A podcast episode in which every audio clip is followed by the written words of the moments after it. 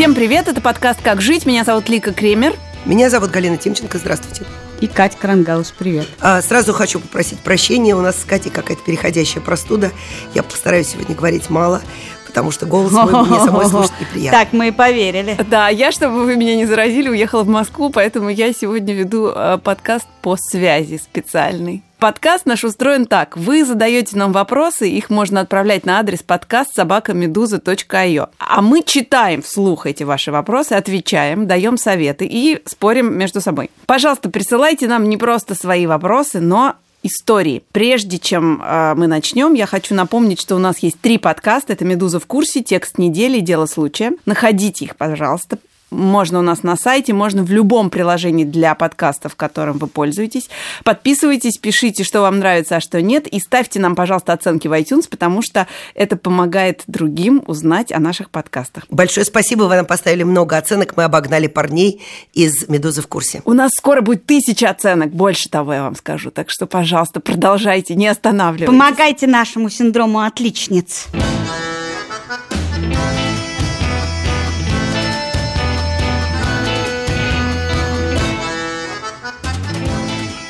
Первый вопрос аудио. Давайте послушаем.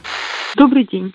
Я мама в декрете. Сыну скоро будет один год, и в энный раз задумалась о том, делать или не делать прививки. Вопрос такой, где искать достоверную информацию о пользе и вреде данного медицинского вмешательства и как, как эту информацию фильтровать, чтобы принять нужное и по возможности правильное решение о том, вообще нужно ли делать те самые прививки. Большое спасибо.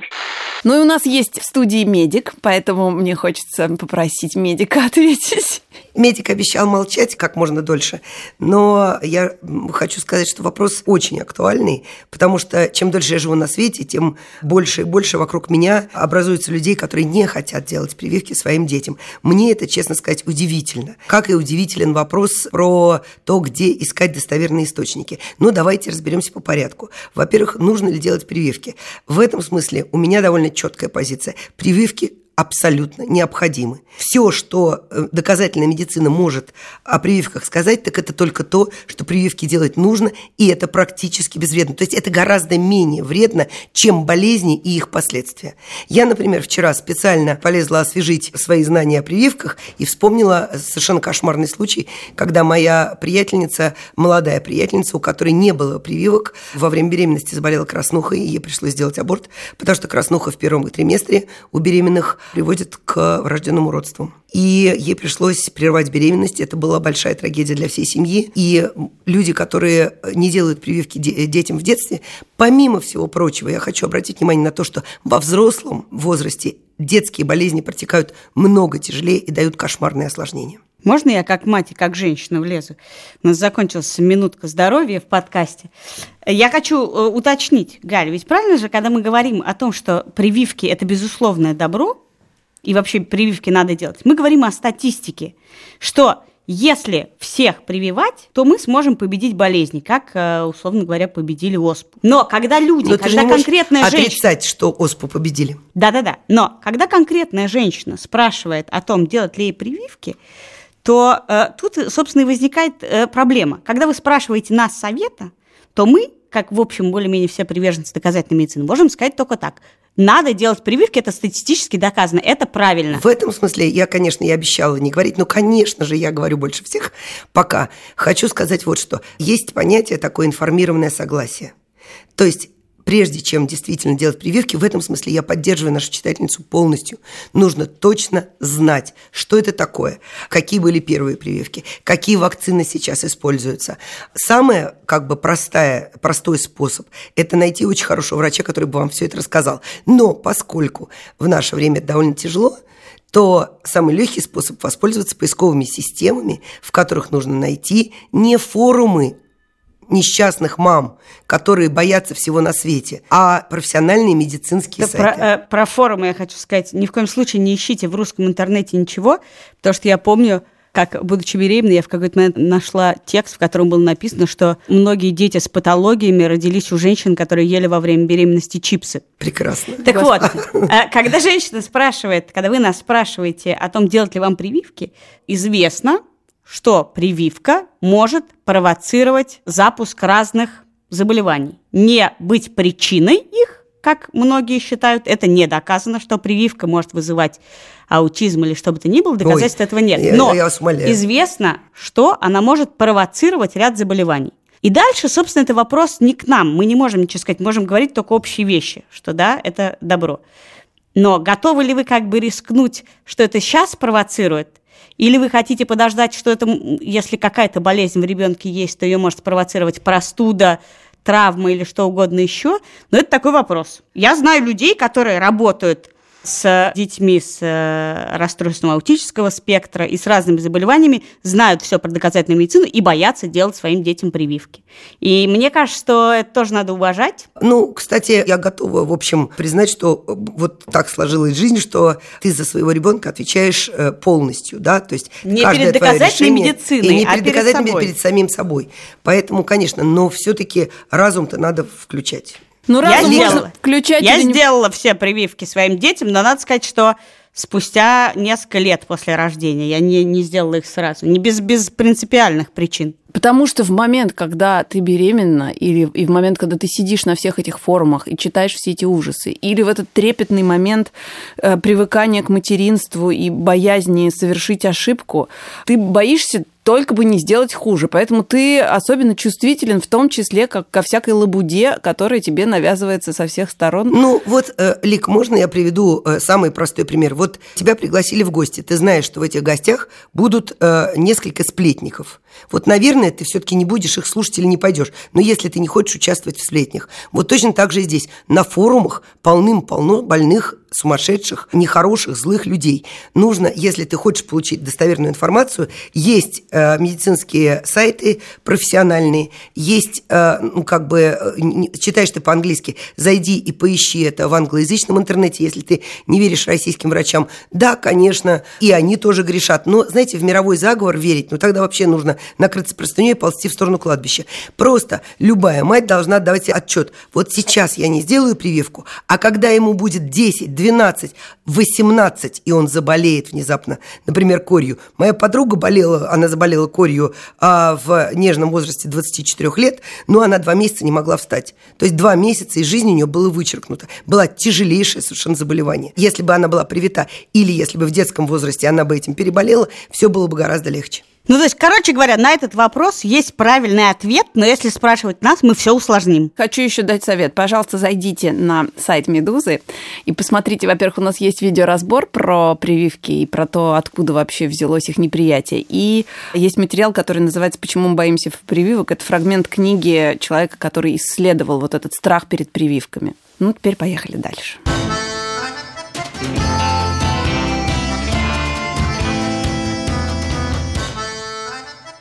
Поехали дальше. Следующий вопрос мой. Моя сестра-двойняшка, обаятельный, веселый и умный человек. Недавно закончила институт с красным дипломом, работает на хорошей работе, занимается спортом. У нее с рождения болезнь ДЦП. Внешне это заметно не сильно, разве что по активной мимике и походке. В транспорте, в каких-то общественных местах она и я, если вместе, часто замечаем, что на нее пялятся окружающие. Пару раз подростки показывали пальцами, обсуждали. Она переживает, хотя и говорит, что привыкла. Как реагировать на такое поведение? Делать вид, что ничего не происходит? Хамить? Стыдить этих людей? Или делать им замечания? Не хочется вести себя неадекватно, но игнорировать это очень тяжело. У меня есть такой ответ по этому поводу, что точно совершенно, на мой взгляд, не стыдить и не хамить, а, например, поздороваться в ответ, спросить что-то или дать возможность поучаствовать в вашей жизни, дать возможность соприкоснуться с вами. Потому что это устроено ровно таким же образом, как любая ксенофобия. Пока тебе этот человек чужой, ты его воспринимаешь как какую-то декорацию в твоей жизни. И если ты не образованный и ничего про это не знаешь, то тебе непривычно и стало быть страшно, и, и, и как бы ты можешь себе из страха позволить какой-то смех или долгий взгляд, или, не дай бог, ну, какое-то замечание состояние тупое. А если ты помог этому человеку, странному, необычному для тебя, выйти из троллейбуса, перейти дорогу, не знаю, принял какое-то участие в его жизни и поборол таким образом свой страх, а, Подожди, то тебе но уже... ты, так, ты так говоришь, как будто люди глазеют из соображений ксенофобии. Я вот человек, который довольно много глазеет на разных людей. Я все время пялюсь на разных людей. Мне интересно, особенно когда я вижу что-то необычное. И мне кажется, что это абсолютно нормальная реакция, это абсолютно так это нормальная, абсолютно нормальная Подожди. реакция на необычное, это необычное абсолютно это чужое. нормальное любопытство, и не обязательно вступать в контакт. Я как раз ужасно тоже иногда нервничаю, когда ты видишь человека необычного и думаешь, вот сейчас я буду на него смотреть, это неловко. А если я отведу взгляд, он подумает, что мне неприятно на него смотреть. А я не хочу, чтобы он подумал, что мне неприятно на него смотреть. Я в такой ситуации обычно принимаю решение посмотреть человеку в глаза доброжелательно. Потому Ой, что про это интересно, Лик. Я, у меня есть э, приятель, э, который живет давно уже в Америке, хотя родился в э, русском военном городке. У него несовершенный остеогенез. Это такая болезнь, при которой она очень, короче, заметна. Человек очень маленького размера, э, ездит на коляске и выглядит необычно. И он сказал, что, во-первых, его бесит люди, которые на него глазеют до сих пор. Но он сказал, что лучше, если вам любопытно, смотреть как бы боковым зрением. И когда на него смотрят, то он старается тоже улыбнуться, чтобы показать свою дружелюбность. Ну, в смысле, чтобы человек либо отвернулся, увидев, что это как-то слишком, либо улыбнулся в ответ. Или, когда ему кто-то не симпатичен, он натыкается в телефон и не реагирует на это. Но э, мне кажется, это обоюдно неловкая ситуация. И э, обе стороны испытывают в этот момент дискомфорт, а дальше это уже вопрос того, хотите ли вы вступать. Я бы не хотела, чтобы... Барышни, вы такие нежные. Ну вот у меня была одна приятельница, у нее очень необычная внешность. Она очень характерно не славянская, скажем так. Вот, и, ну, очень необычная. И как-то мы с ней ехали в метро, и я заметила вот точно так же, что стояли подростки и просто ржали, тыкали в нее пальцем. Ну что, вот ты им сейчас будешь улыбаться? Нет, в этом случае это не любопытство. Ну, Мы сейчас говорим да. про то, что я пялюсь на людей, э, Но- не знаю, с зелеными волосами. Вопрос был Я о вообще- другом, что люди не просто пялятся, но вот подростки тычут пальцами, обсуждают слух. Такое впечатление, что перед ними не живой человек, а нек- некий макет человека. Они могут как на экспонат в музее потыкать пальцами и обсудить со всех сторон, не, не- не учитывая его, как в этих случаях себя вести. Слушайте, мне, наверное, очень сложно предполагать, потому что я выгляжу э, более обычно, чем люди, о которых мы говорим, но, тем не менее, мне кажется, что рискнуть и сказать группе смеющихся подростков, подержите сумочку, пожалуйста, я шапку надену. Ну, как бы, ну, как бы... О, нет, ну это ты такое, это из Это фильма. какой-то. Из очень, да, это требует от тебя больших усилий. Если то смеются подростки, и у тебя есть запал, или у сестры есть запал, можно сказать, да у вас тоже типа нос так себе выглядит. Но зачем? Ну, в И чему смысле- мы научим таким образом этих подростков? Ну, как бы Мы- обзывать... нет, вопрос же не Лика, в том, что нет- каждое действие должно кого-то чему-то научить. Нет Ты научишь человека, есть что задача ты сам выглядишь, сестру. может быть, так себе. Так от, от чего мы ограждаем, вступая в конфликт? Мы себя ни от чего не ограждаем, вступая навстречу странной реакции в конфликт, говоря им, «Да у тебя тоже рожа кривая. Ну, как бы глупо, глупо вступать в, в конфликт в ответ на хамство. Но я помню, кстати, когда я была в восьмом классе и в каком-то летнем выезде следила за пятиклассниками, они меня называли горилла гамадрила, убила крокодила. И я плакала. И стало бы тебе легче, если бы ты им сказала в ответ, да вы сами гориллы крокодилы. Да, может быть, я бы просто забыла эту историю, а так я ее помню. Ну, я так понимаю, что ни к какому э, единодушию мы не пришли вообще. Нет, ну если есть силы не обращать внимания, обычно советуют всегда не обращать внимания. Но мне кажется, что это очень естественная реакция. И я совершенно не вижу причин для того, чтобы вступать в коммуникацию со всеми, кому любопытно на тебя поглазеть. Ну, просто еще, понимаете, к сожалению, это такая довольно м, приевшаяся тема, и мне очень жалко, что она приевшаяся. Вообще-то у нас в городах очень мало людей с э, разными особенностями развития, с разными э, дисфункциями, да, то есть мы все замечаем, что когда мы приезжаем, не знаю, там в Германию или во Францию, то по набережной едут старички вот в этих э, колясках. Тель-Авиве на улице Вот, в Тель-Авиве люди на на костылях, люди в колясках, а люди с очень разными заболеваниями также греются на солнышке, гуляют, сидят в кафе, и как бы вот когда вокруг тебя, э, ты понимаешь, что мир состоит не только из здоровых вот этих подростков, да, а вообще-то в мире люди болеют, и у них э, бывают разные, разные, не похожие на тебя ситуации, и это, конечно, сильно примеряет с действительностью. Ну да, я- Те люди, которые ездят часто за границу и видят это, они спокойно реагируют. Те люди, которые живут, ну, как бы а, вот в своем этом подростковом мире, ну, дай бог им никогда с этим не столкнуться. Да, я но почему не- ты- несколько лет назад была в Стокгольме, В смысле, и не мы столкнуться, не- не, оказались... стать, не стать самим таким же. Я несколько лет назад была в Стокгольме и оказалась в одном лифте, такой был обзорный лифт, и была я, мои двое детей и семья с двумя детьми, лет 10 и 12, два мальчика тоже. и один из них был на коляске, и он э, фотографировал в телефон. И я помню, что я смотрела на них, и, может быть, это можно было назвать пялиться, потому что я вообще-то впервые видела благополучную семью с ребенком на коляске, обеспеченную, довольную, счастливую, в которых ничто не отличало от э, любой другой семьи, только один из мальчиков был на коляске. И я действительно это смотрела, потому что для меня это было, ну, как бы я не видела этого никогда. И это действительно влияет. Если люди никогда ничего не видят, то они будут пялиться. Да, и поэтому я вот вспоминаю историю, я сейчас не помню точно, что именно случилось, но девочка, которая стала ходить в школу, и у нее она не могла, э, ну, перестала мочь ходить.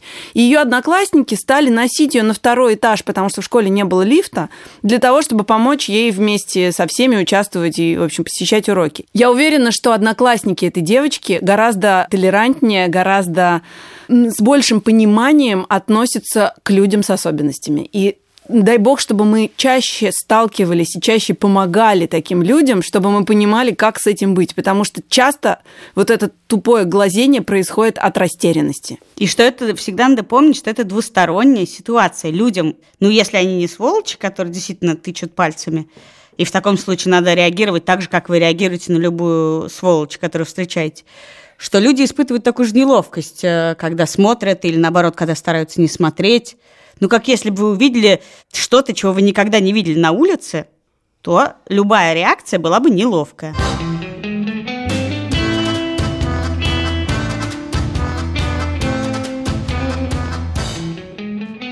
Моя лучшая подруга находится в непростой ситуации. Ей 36 лет, она 7 лет как разведена и мечтает о ребенке. Но единственный кандидат на роль отца – психически нестабильный, неуверенный в себе и социопатический тип, с которым она встречается и расстается по кругу уже несколько лет. Тип этот ее не уважает и в моменты эмоциональных срывов, они у него случаются довольно часто, говорит и делает гадости. Мы много раз не обсуждали, и она с этим согласна, что он неподходящий кандидат, и вообще она, конечно же, достойна большего. Но она рассуждает так. Столько лет в разводе, достойные женихи ни разу не попадались, гарантий, что таки попадутся никаких, а время идет, часики тикают. Тут надо еще понимать, что вокруг все сплошь семейные при детях. Она открыто говорит, что готова забеременеть от этого типа, иначе вообще может быть поздно. Теперь вопрос. Как я, ее подруга, должна реагировать на такое высказывание? Одобрить не могу, так как прекрасно помню все его отвратительные высказывания. И считаю, что он ее не любит. А стало быть, на перемены к лучшему надежды никакой. Сказать «не спешит и еще встречи своего принца» тоже не могу, так как за много лет она его не встретила. И будем честными, не факт, что встретит. Тактика «забей на детей, они не очень-то и нужны» тоже не работает. Мы обе в это не верим. Приходится мычать что-то невнятное каждый раз, когда она упоминает о нем, или, не приведи Боже, о нем как о потенциальном отце ее детей. Еще раз подчеркну, мое мнение ей известно, и она с ним даже согласна. Но напоминать ей каждый раз, какой он негодяй, не предлагать какой-то способ решения ситуации, как-то не по-дружески. Как быть? Ну, вообще у меня есть несколько подруг, которые выбрали обратиться в спермобанк и избежать контакта с человеком и образования семьи с человеком, с которым ты потом растить детей не собираешься. Вот непонятно, что у них за отношения, правда, при этом потому что, возможно, она его таким странным образом уж, не знаю, любит, зависит от него и хочет именно с этим человеком иметь ребенка, и тогда вы никак ее не отговорите, потому что это ее намерение. И у нее есть э, намерение ошибиться, и, вероятно, она ошибется, несмотря на ваши советы. Меня немножко в тупик ставит этот вопрос. Э, вот почему. Дело в том, что у меня огромное количество подруг есть, и многие из них с детьми, почти все с детьми, за редким исключением. Дело в том, что в долгой перспективе оказывается, что люди стабильные, надежные и с устойчивой психикой тоже оказываются не идеальными отцами и оказываются потом не такими стабильными и не такими надежными. А мне кажется, это какая-то немножко умная Эльза, и уж тем более в смысле подруги. Жизнь такая удивительная, что фиг знает, он сегодня нестабильный, и вам кажется, что это худшая, худшая пара для нее, потом окажется, что нет. А вы дадите совет, а она не родит. Или вы дадите совет, ей обратиться в спермобанк, разрушите ее единственную любовь в жизни. Как это, как это очень мудренный вопрос, как будто бы от того, что вы сейчас сделаете, в действительности зависит ее счастье и наличие или отсутствие ребенка. Ну, мне кажется, что когда ты друг, ты можешь не настаивать на каком-то твоем варианте выбора, но при этом рассказать про диапазон возможностей. Поэтому вот про диапазон рассказать... Да нет, но это какое-то берение на себя ответственности, которую вообще-то никто никому не давал. Она что... Э, Я не понимаю, они, что зависит они же не втроем жить собираются, правда? Да, ну, как у меня бы, есть как про бы это то история. ни было, подруга взрослый человек, который делает свой выбор. Причем судя по всему, она идет на него с открытыми глазами. Может быть, Лика, мне кажется, права. Может быть, в такой ситуации, ну, как бы близкой к унынию, да, когда, ну, ничего лучше не происходит, может быть, действительно нужно ей сказать, что есть другие возможности, но не выбор за нее, не повлиять, не дай бог, на этот выбор. Ну, лучше стараться этого не делать. У меня есть история про то, как я давала агрессивные советы и как я перестала это делать. Когда мне было лет 17 или 18, у меня была подруга, она встречалась с совершенно недостойным ее, на мой взгляд, молодым человеком. И в момент их ссоры я помню, что я уговорила ее поехать на дачу, и она поехала ко мне на дачу. Я отобрала у нее телефон, чтобы она не отвечала на его звонки, и вообще пожила недельку просто в вакууме, без мыслей о нем и без, ну, понятно, что без мыслей сложно, но, по крайней мере, не соприкасаясь с ним, не встречаясь с ним и не говоря с ним по телефону. И она провела эту неделю, я была рядом с ней, я ее как могла развлекала, и в конце концов, когда неделя прошла, она вернулась обратно в Москву. Он ее окончательно бросил и вообще, по-моему, решил переехать куда-то. В общем, история закончилась драматично. И надо сказать, что подруга обвиняла меня ну пусть не очень сильно, но в том, что произошло в ее жизни, в том, что они расстались по ее. Ну, вообще, по-моему, это какая-то базовая правда. Нельзя влезать в отношения двух людей, потому что да. их отношения все равно сложатся, как сложатся, а ты будешь виноват всегда. И так и это так и есть. Ну вот я один раз была виновата, и с тех пор решила, что больше я такой ответственности на себя брать не буду, и таких советов давать тоже не буду. Ну, просто еще, мне кажется, э, жизненный опыт нам всем подсказывает, что иногда тебе кажется, что кто-то катится в бездну, но это не так. А иногда кажется, что у человека все хорошо, а он уже давно достиг дна. Или вам кажется, что человек катится в бездну, и он туда хочет. Ну дайте ему скатиться в бездну. Вот все-таки ты жестокая какая, а? Все то, то уйдет, то скатится в бездну. Увидел, увидел падающего, подтолкни. Ну, раз так можно. Дайте. Сама же начала, сама же начала с того, что да ей как бы. Э, Ты вообще предлагаешь спектр... человека, который состоит в отношениях, идти в спермобанк тоже такое решение неочевидное. В смысле, я, я говорю о том, что вообще, чтобы она подумала, что есть такая возможность, если ей очень хочется ребенка, это не единственный мужчина, мне, от которого мне можно кажется, родить. Современные, мне кажется, современные люди знают о возможностях усыновления и донорства, и каждый человек, на самом деле, когда спрашивает совета, что-то имеет в виду. Человек, который спрашивает совета про детей, сейчас кажется, не планирует беременность. Потому что когда э, это происходит, ты не спрашиваешь совета. Когда ты знаешь, что ты этого хочешь, ты не спрашиваешь совета, на самом деле, про такие вещи. Короче говоря, не надо лезть ни во что, люди сами разберутся. Так безопаснее для всех участников процесса. Так мы как без сложится... подкаста останемся, слушай, Катя. Нет, нет, потом, потом возникнут другие проблемы, э, без совета что-нибудь опять случится, и опять нам зададут вопрос про это, все нормально. Давайте перейдем к следующему. У нас сегодня у каждого вопроса есть правильный ответ. Мы его просто даем. Нормальная ситуация. Да. Редкая, кстати.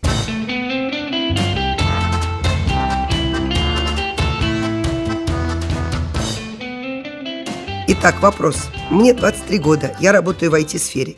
Не так давно пришлось поменять работу, предложили выгодные условия. Я тогда еще не понимал, чем это для меня обернется. Первый рабочий день судьба столкнула меня с парнем, при взгляде на которого у меня просто замерло сердце. Я гей, забыл уточнить. каминг я не совершал. Наши рабочие места довольно близко. Каждый день сталкиваемся, это не дает мне его забыть. Я уже пытался искать в нем недостатки и абстрагироваться, и думать о котятах, и читать «Медузу». Но все зря не помогает. Я не могу его пригласить на свидание, это было бы дико. После работы мы можем пойти компании посидеть где-то, но этот разговор на подобную тему э, заводить тоже невозможно. Это ни к чему хорошему не приведет. Как жить? Менять работу из-за своей влюбленности? Признаться и на 90% быть отвергнутым? И снова менять работу? У меня уже был такой опыт, он закончился плохо. Я просто не знаю, что делать. Я бы советовала... Досрочно, досрочно, досрочно ответ, ответ меня досрочно. помариновать. Помаринуйте еще немножко. Ну, подожди, у вас подождите. два досрочных ответа, давайте разберемся. Я не понимаю, то, только у меня был роман на работе?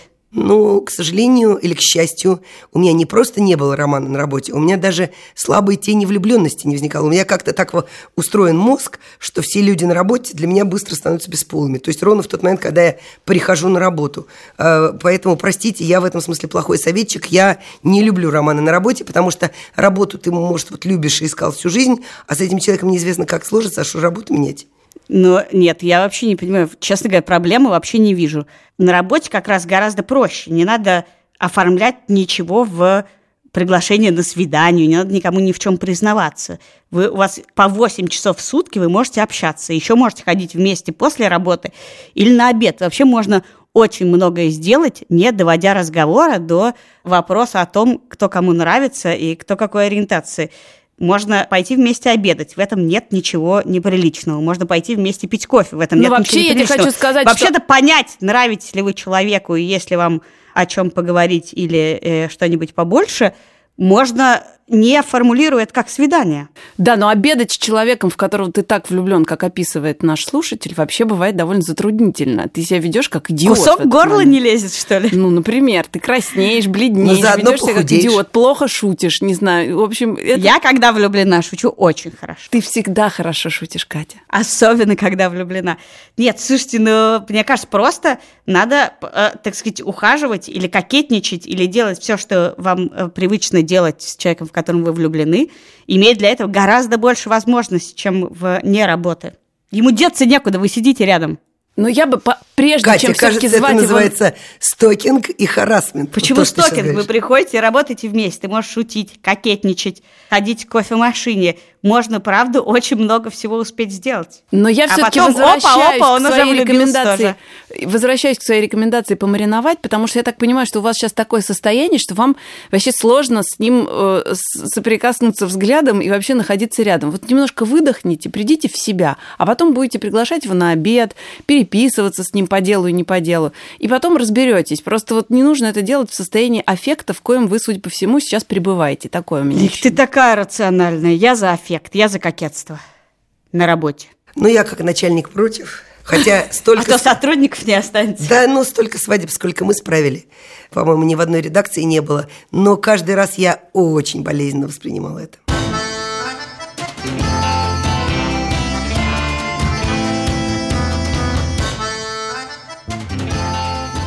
Мне скоро 25 лет, и я все еще живу с мамой. Она всю жизнь воспитывала меня одна, финансово было тяжело, мы жили в небольшом городе. В 17 лет я поступила в Москву, и она переехала вместе со мной. Сейчас я уже давно работаю, мы снимаем квартиру напополам, и у меня есть возможность откладывать на собственное жилье. У нас вполне взрослые отношения.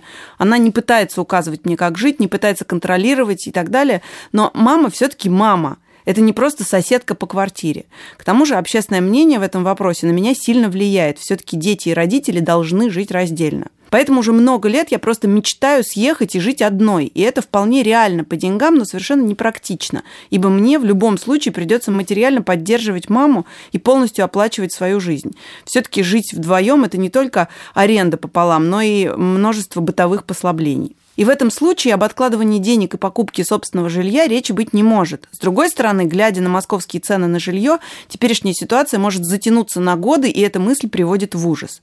Является ли мое проживание с мамой проявлением инфантилизма и я просто списываю все на финансовую проблему, или мне стоит поработать над независимостью от общественного мнения и как-то смириться с таким положением дел ради будущего. Ой, можно я прям сразу скажу, дорогая наша читательница, вы никому ничего не должны, кроме себя. Ну, правда, ну никакое какое общественное мнение. Ну, ну давайте разбираться в том, что вам хочется. Это же ваша жизнь, единственная, ё-моё, в конце концов. Но вообще это очень крутой вопрос, почти очень крутой вопрос про то, что делать, если все считают, что что-то плохо, а те ок. Но если бы не фраза девушки про то, что она мечтает съехать, если вы мечтаете съехать, то разговоры о практичности, они немножко лицемерны. Дело не в практичности. Никто не сказал, что правильно сейчас покупать в Москве собственное жилье. Мне кажется, это не, не, не самое разумное действие, по крайней мере, не очевидно разумное действие. Вы один раз переехали, возможно, вы переедете еще раз, вам совершенно ипотека нафиг не сдалась сейчас. И э, многие люди живут всю жизнь, снимая квартиры, и прекрасно себя чувствуют. Но если вам, в принципе, классно жить с мамой, то мне кажется, что наоборот, это очень круто что это противоречит всем психологическим теориям про сепарацию и прочее. И если вам здорово, то можно это делать и плевать на всех остальных. Ну, не знаю, у меня, например, есть две моих э, ближайших подруги, и они фактически живут э, с родителями. То есть одна действительно живет в одной квартире с родителями, а, что не помешало ей два раза выйти замуж, родить двоих сыновей. А, уже сейчас у нее два внука, и, в общем, все, все прекрасно. Вот. И по-прежнему живет с мамой и с папой. А вторая подруга живет просто в одном доме с мамой и с папой, в одном подъезде даже, что, в общем-то, почти то же самое. Как-то повлияло на их, это на их жизнь? Да нет, не особенно. И у одной, и у другой были финансовые, ну, не всегда, но в последнее время есть финансовые возможности переехать. Ну, как бы сейчас уже родители пожилые, и, в общем, неохота тратить время на дорогу, и все как-то друг друга любят. Но я прям не вижу в этом никакой проблемы. Если вам по кайфу, да, отлично, господи. А потом я, например, помню, когда, ну, я с мамой, к сожалению, не жила, но я жила с дочерью. У меня была обратная ситуация, потому что, когда я приходила вечером домой, моя дочь говорила, почему так поздно, где ты была, я волновалась. Я ей говорила, миленький, ты все перепутала. Это я тебе должна говорить. Почему так поздно, где была, я волновалась. Но у меня всегда был ужин. После чего психоаналитик посоветовал вам сепарироваться, и вы съехали, наконец? Ну, в общем-то, мы наконец разъехались, да. Я просто поняла, что, наверное, так неправильно. Я надеюсь, дочь, дочь обиделась и говорила, что ж, тебе плохо со мной жилось? Ну, ладно. Мне кажется, что э, наша слушательница как раз собирается съехать и таким образом готовится, и я бы призывала ее не подгонять себя, она, это явно произойдет. Ну вот, судя по всему, что она пишет, мне кажется, она просто собирается сепарироваться, но просто вот слушайте, сейчас слушайте, еще давай, да, давайте сделаем э, подкаст про гороскопы. Лика так хорошо говорит, как она видит будущее. У меня, дайте мне домысливать, дайте мне, своб... мне свободу домысливания, отстаиваю. Сепарировалась, сепарировалась, да не высиживалась. Мне кажется, что наша слушательница сейчас высиживает свою сепарацию. И вот сейчас уже она в финальной стадии. Скоро В смысле, съедет. может быть, от нас тогда требует снова правильного ответа? Нет, это тоже очень практично, съехать от мамы. Во-первых, вы можете выйти замуж. Это может увеличить ваш ежемесячный бюджет, что позволит гораздо раньше взять ипотеку. Во-вторых, покупать квартиру в ипотеке в ипотеку сейчас совершенно непрактично. Таким образом, вы совершаете очень практичное действие, съезжает мама прямо сейчас. Ну что, тебе есть, Лика, на что на это возразить? Я-то, в общем, Нет, я- просто наслаждаюсь. Я, я таки сказала просто, что мне кажется, что скоро съедете. Не торопитесь, все. Окей. Как-то мы сегодня немножечко... Ну что делать, если у нас просто наконец-то на 12-м подкасте появились правильные ответы на все вопросы? Это мы, теперь, мы теперь будем считать, что мы точно знаем, как жить. Как жить, если ты знаешь ответы на все вопросы? Давайте отправим в подкаст «Как жить», и у нас будет рекурсия. Э, Это был подкаст «Как жить». Мы Галина Тимченко, Катя Крангаус или Кремер. Это, это вы должны Мы. Галина Тимченко. Мы Галина Тимченко. Мы Галина Тимченко. да, хорошо, давайте. Присылайте нам вопросы о том, как жить на адрес подкаст Медуза.io или в телеграм-канал Медуза Loves You. Лучше всего, если это будут голосовые файлы, мы сможем услышать ваш голос. Но можете и просто написать. Мы постараемся ответить на ваши вопросы через неделю. Вероятно, на все не получится, потому что их очень много. Мы просим вас подписываться на наши подкасты и писать нам, что вам нравится, а что вам не нравится, и ставить нам оценки в iTunes, потому что именно это действие помогает другим узнать о нашем подкасте. Я прошу писать только то, что вам нравится. Нет, а я прошу все писать, я читаю. Пишите лики, все, а э, в рекомендации только то, что вам понравилось. До встречи через неделю. Пока.